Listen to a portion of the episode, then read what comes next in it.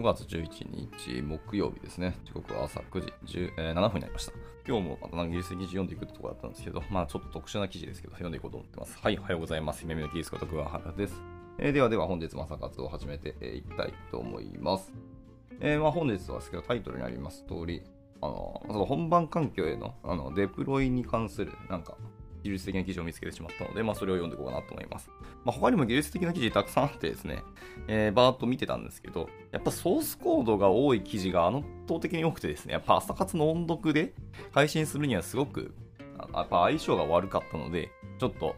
えー、まあ、抽象的なものか、もしくはその組織論とか、そのチーム論とか、そういう話になってしまうことがやっぱ多かったので、まあ、なんかないかなって探してたら、こういう、まあ、そのテキストベースの、あの、技術記事技術的な記事があったので、今日はそれを読んでいこうと思ってます。はい。では、では、えー、早速いきたいと思いますが、えっ、ー、と、レノアさんですね。おはようございます。ご参加いただきありがとうございます。本日もダラダラと、えー、配信始めていこうかなと思ってます。はい。というところではでは、早速本文入って、えー、いきましょう、えー、新機能を本番環境に導入することは、えー、しばしば恐怖を伴うことっていうのがあります。特にアプリケーションに多くのユーザーがいる場合、ステンジング環境で新機能を希望通りに徹底的にテストするというのは結構困難ですと。また本番環境で発生する可能性のあるトリッキーなエッジケースを見逃してしまい、ユーザーエクスペリエンスが損なわれるのではないかという不安もまあ常にありますと。私は以前、行政手続きのデジタル化を目的としたプロジェクトに携わっていました。プロジェクトのワークフローの一環として、ユーザーの身分証明書を外部 API ですね、まあ、仮に、Verify Me Now と呼びましょうと。と呼び出すことで、認証する必要がやっぱありましたと。で問題はこの API があまりうまく機能しておらず、サーバーエラーを介して、多くのユーザーをブロックしてしまうということがしばしばあり、まあ、それぞれの問題を調査して各ユーザーのブロックを解除するために、私たちの側で、手作業が必要だったことです。その結果、API プロバイダーに対する信頼が失われてしまいました。えー、残念ながら私たちはビジネスの都合上、このプロバイダーを使い続ければなければならず、えー、別のプロバイダーに乗り換えるという選択肢はなかったんですと。まあ、これは辛いですね。で、ある日、Verify Me Now のチームが私たちにこれまで私たちがよく遭遇してきて問題、多くの問題を解決するはずの API のバージョン2っていうのをデプロイしたことを告げに来ました。しかし彼らはすでに約束を破っていたため私たちはすべてのトラフィックを一度に V2 に移行すると、ユーザーに大きな混乱とプロ、えー、ブロックを引き起こす可能性があることを恐れていました。はい。これが一応前段の話ですね。はいはいはい。まあ、そもそも不備があるというか、よくうまく機能しない API にでも依存しなければならない環境って時点で割ともうお察しって感じですけど、それがさらにバージョン2をいきなりリリースしたよって言われたら日には、まあまあ警戒心どころか、まあ疑いの目しかないですよね。まあ今そういう現場でまあ仕事をしていたと。しているのかな今もね。わかんないです。っていうところですね。まあその続きちょっと読んでいきましょうか。えっ、ー、と、行き着いたネブさんですね。おはようございます。ご参加いただきありがとうございます。えー、こんな感じでいつも通りダラダラとやっていきたいと思います。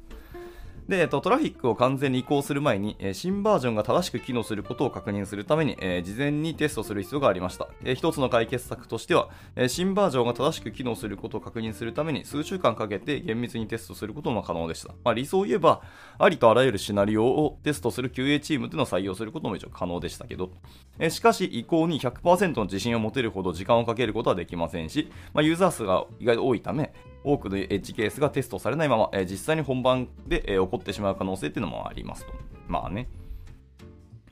この中リリースするって結構勇気いりますよね、本当に。では、えー、次のセクションに行きましょう、えー。次はですね、段階的なデプロイメントとソリューションとしてのあのかなりリリースですね。はい。えー、で、かなりでいいけど、カナリアリリースってなんか確かに訳されること多いですね。正しい読み方ってカナリアなんですかね。これ僕いつもカナリリリースって読んでるんですけど。まあいいや。で、本記事は、あの、訳通りにいきたいと思います。えー、カナリアリリースとは全ユーザーを移行せ、えー、させる前に新機能を一部のユーザーで使用し、その適切な機能をテストするための展開戦略になります。また、えー、新機能と旧機能の分析を、え比較することもできます。まあ、NPS とか、まあ、ユーザー離脱率の、まあ、比較であったりとか、新機能での成功や行動の評価などですね。で、この戦略を実施すると、え新機能にアクセスするユーザーの割合が問題が発生した場合は減少していき、えそうでない場合は増加するというように、え何度か修正されることになりますと。で、この戦略の利点の一つは、一般的に行動変更をする必要がなく、え従って新しい展開を開始する必要がないということですねと。はい。まあそうだよね。まあそれがある意味の、えーと、かなりリリースの強みではありますからね。で、えーこれを確実にするための良い方法は、えー例えばカナリーリリースに、えー関連する全てのプロパティを、えー単純にデータベースに格納しておき、えーこのデータが実行時に読み込まれ、えー修正が非常に安価にするようになることですと。あーね。なるほど。僕、これをデータベースに保存するって発想なかったけど、なるほど。まあ、無理やり感はありますけど、まあ、わかりやすくかつシンプルだと思いましたね。で、これにはま2つの大きな利点があります。え1つは、えこの統合の結果に応じて、必要に応じて機能を有効化、もしくは無効化することができることと。で、もう1つは統合がうまくいき、最終的に全ユーザーに普及させたい場合、まあ、影響を受けるユーザーの割合を徐々に増やすことができると。で、続いて、例のお話がちょっと出てきますね。えー例えば、えーあなたがオンラインの、えー自動車小売業者に勤めているとしましょう。え車のチェックアウトをかんあ安全にしたいんですけど、すでにモバイル確認を使用していますが、より安全にするために、えー、Verify Me Now、まあ、API ですね、に置き換えることを始めたと思います。で、この場合、かなりリリース戦略がぴったりでしょうと。ID 確認のプロセスの新バージョンを少数のユーザーのサブセットに展開し、ユーザーの行動と新機能のパフォーマンスを監視し、何か問題が発生したらすぐにロールバックすることができます。で新機能のパフォーマンスが良ければ、より多くのユーザーに徐々に展開し、全ユーザーにリリースすることもできます。で私の問題に戻りますが、え典型的なユースケースは次のようなものです。ユーザーは私たちのアプリケーションに接続し、管理上の要求を記入し、要求された書類をアップロードして、それを提出します。で検証プロセスは、えー非同期で行われ、ユーザーは数日後に自分の申請が受理されたかどうかっていうのを確認するために戻ってきます。でこの非同期の検証中に、えー Verify Me Now API っていうのがまあ呼び出されますと。えーというのも、えー両バージョンの違いっていうのはユーザーには見えないため、一部のユーザーに対してこの機能をリリースしてもあまり意味がないですと。で彼らの行動を分析しても正直意味がない。で、結論から言うと、カナリアリリースっていうのはうまくいったかもしれませんが、まあ、ちょっとオーバーテクノロジーだったかもしれませんねっていうのが、まあ、この人のケースでしたと。まあまあ。とはいえ、まあ、とりあえずカナリリリースのメリットというか、強みっていうところはでも分かりやすかったなと思いますね。はい。えーで、続いてのセクションなんですけど、えっ、と、シチューセンさんとケンジさんですね。おはようございます。ご参加いただきありがとうございます。はい。本題の記事をまあダラダラと読んでますと。あと、ちょうど今のタイミングでスーさんですね。はい。ご参加いただきありがとうございます。では続いてのセクションですね。えー、代替ソリューションとなる、えーカナリーデプロイメントの話です。さっきはリリースあったけど、今度はデプロイメントなんですね。はい。えーで、カナリデプロイメント戦略っていうのは、えーカナリリリースと、まあ、非常によく似ていますが、えー主な違いは、えー適用形態になります。前の戦略とは異なり、この戦略というのは定義されたユーザーのサブグループに適用されるのではなく、単にユーザーの、一定割合に適用されます。またはトラフィックスプリッティングと言ったりします。で、この解決策はバックエンドレベルの変更やユーザーが直接違いを感じないような変更に対して、より適切でシンプルに実施できることが多いですと。実際このタイプの場合、ユーザーからのフィードバックは追加情報を提供しないので、このソリューションと組み合わせた内部監視でその有効性、まあ、パフォーマンスと安定性などっていうのを評価するには十分でしょう。また、えー一つの例です。まああなたは複数の API と、えサービスで構成されるマイクロサービスベースのアーキテクチャのリード開発者であるとしますと。あなたのチームは異なるデータベーススキーマを使用する API の、えー一つの新バージョンを開発しました。でこの場合、えーカナリーデプロイメント戦略を使用して、本番環境をリリースする前にトラフィックのランダムなサブセットで、え新バージョンをテストすることができます。でトラフィック分割を使用して、トラフィックのごく一部を新バージョンに誘導し、そのパフォーマンスと信頼性を監視することができます。新バージョンのパフォーマンスが良好であれば、全ユーザーに安全に展開するまで新バージョンに向けるトラフィックの割合を徐々に増やしていくことができます。というのも、え先ほど説明したように API の移行は、えユーザーエクスペリエンスに何の変化ももたらさないので、特定のユーザーに対してリリースすることに何の価値も生まないからですと。私たちの場合は、えある一定の割合のみ、え移行適用すれば十分でしたと。はいはいはい。まあ、だいぶ似てますね。しまあ、ここまであの厳密に、えーとデプロイメントと、えー、なんだっけ、リリースっていうのを分けなくてもいいんじゃないですかねっていうのはあります、ね。まあ、その組織の状況とか、あの環境によってああの変えていけばいいと思いますけど、まあそんなに複雑でなかったり、スタートであれば、まあ、どっちか片方でいいんじゃないかなと思ったりはしましたね。結局はその適用するサブグループの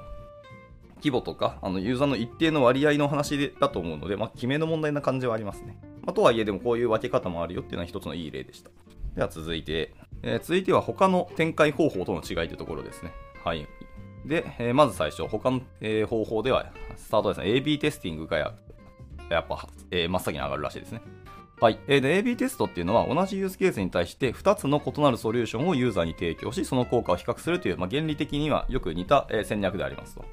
で、その違いはむしろユースケースにあります。えー、カナリデプロイメントは、え、プログレッシブリリースの新機能テストと検証に使用され、AB テストは、え、同じ製品の異なるバージョンを比較し、え、最も最適なものを選択するために使用されますと。はいまあ、ちょっとなんか目的が違う気はしますね。カナリリリースとかデプロイメントと AB テスティングっていうのは。で、えっと、パフォーマンスと継続的な、え、可用性ソリューションというのが次の話ですね。えー、ローリングデプロイメント戦略というのがあって、こちらはアプリケーションや機能の新バージョンを、えー、サーバーごと、もしくはクラスターごとに、えー、インフラストラクチャー上に徐々にデプロイしていくっていうことです。えー、そんなんあるんですね。ローリングデプロイメントっていう戦略があるんですね。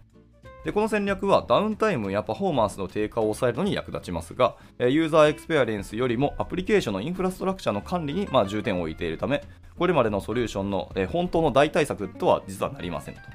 でブルーグリーンデプロイメントっていうのは、え、2つの本番環境が同時に重なり、ユーザーに影響を与えることなく、新しいバージョン、まあ、グリーンをデプロイし、すべてがうまくいったことを検証し、ユーザーのダウンタイムなしに、えー、基礎のトラフィック、まあ、現在はブルーですね、をすべて切り替えることができるようにしますと。えー、新バージョンに問題がある場合は、ダウンタイムなしで旧バージョンに簡単に切り替えることもできます。で、フィーチャートグルっていうのが、えー、新機能を徐々に導入するための一般的な戦略になりますと。で、このアプローチではユーザーにアクセスできないようにしながら本番環境に新機能を導入することができます。まあ、機能の準備が整ったら、えー、関連する機能フラグというのを有効にしてユーザーが利用できるようにします。これにより問題が発生した場合は新機能を簡単に無効化する、え、柔軟性も生まれますと。はいはいはいはい。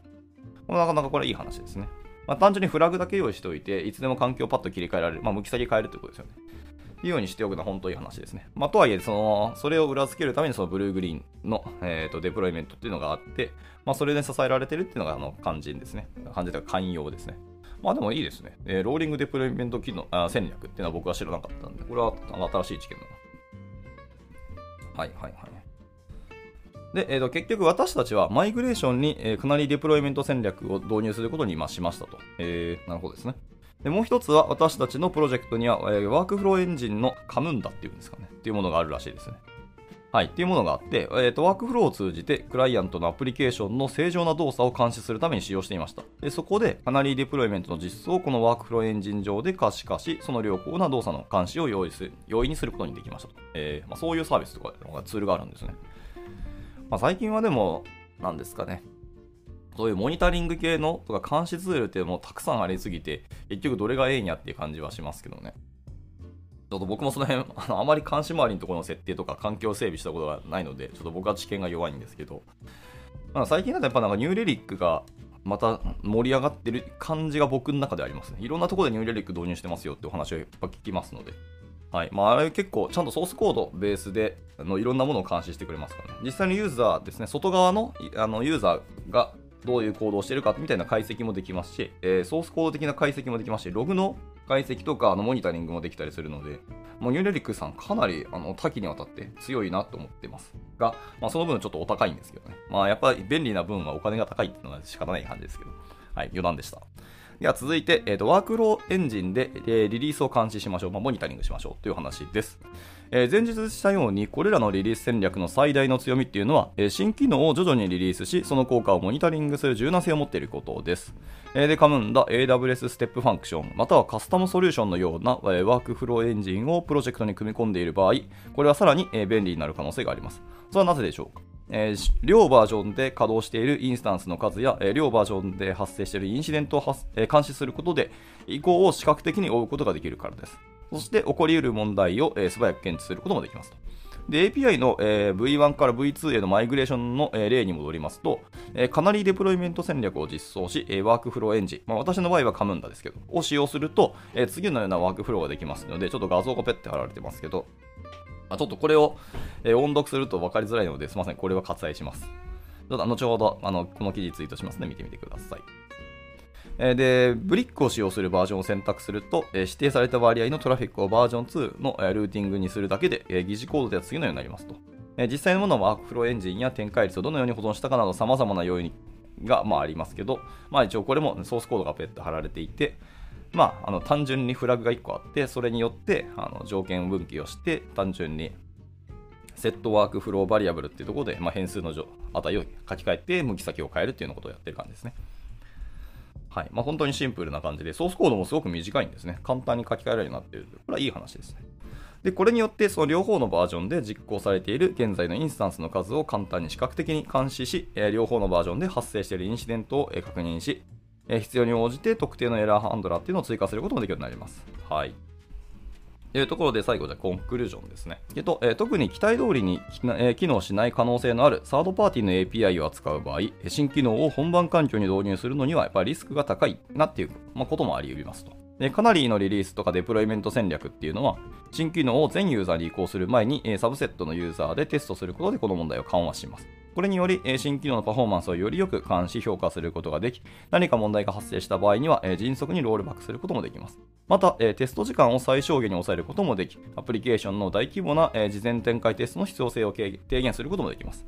このソリューションは場合によってはオーバーエンジニアリングとまあ見なされることもありますが、まあ、プロセス自体は非常に単純なもので、これらの戦略を実行するために必要な投資はそれほど大きなものでもありません。まあ、私の場合、かなりデプロイメントと、えー、ワークフローエンジンを組み合わせて、すべてのトラフィックを、えー、API のバージョン2へ徐々に移行させるようにしましたと。これによって、その進捗を安全に監視することができました。え、最終的にはそのすべてがスムーズに進んだので、おそらくすべてを一度に移行することも実はできたんでしょうと。まあ、これは蓋開いた話ですね。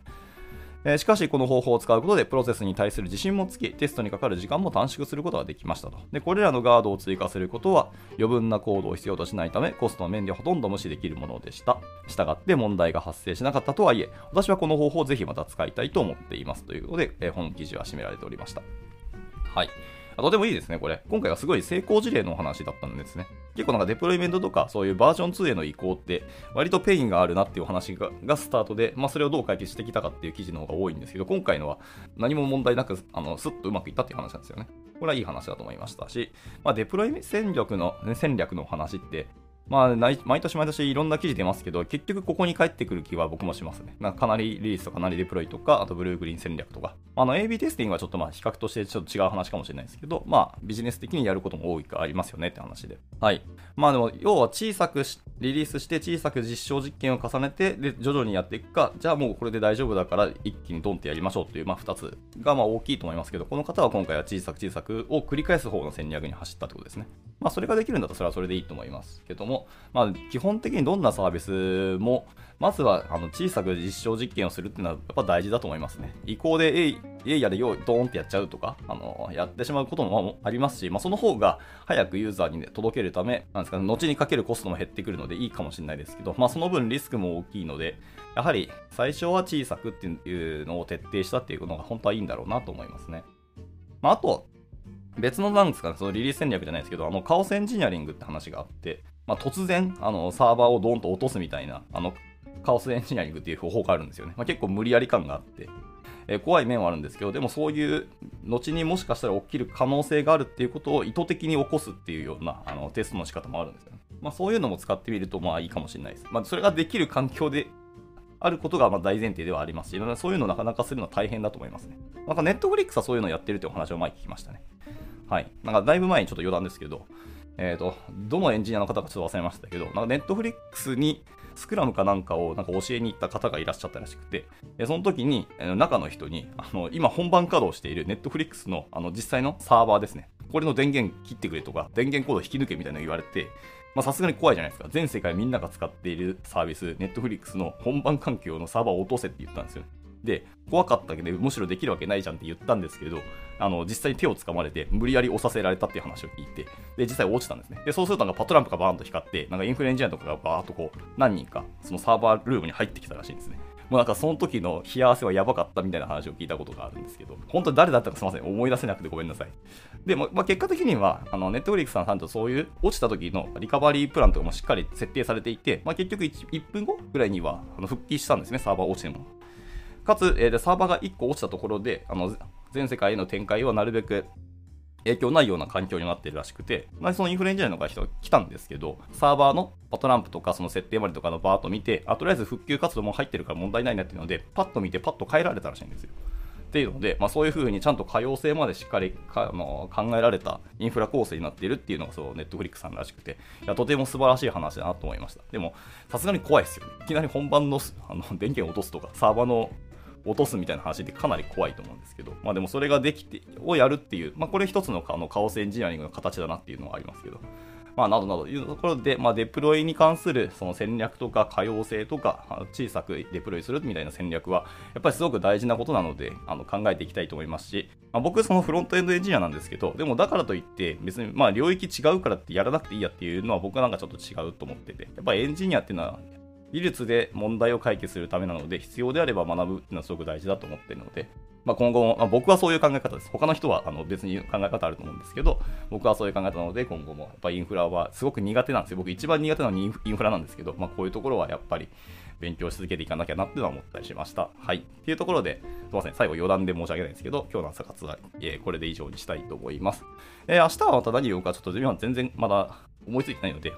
もしかしたらまた組織論のお話になってしまうかもしれないですけど、まあ、興味あれば来てみていただければなと思います。じゃあ、えっ、ー、と、本日の朝活はこちらで終了したいと思います。改めて今日は、えー、スーさんと周遊船さん、レブさん、ケンジさんと、えー、レノアさんと、あ、足立さんですね。えーと、弊社のスーさんですね。ご参加いただきありがとうございました。じゃあ、木曜日ですね。まあ、実質的な1週間の、えー、ラストは今日だと僕は思ってます。あの、金曜日はなかなかちょっと身が入らないんですけどね。はい。今日しっかり締めていけたらなと思います。それでは終了したいと思います。お疲れ様でした。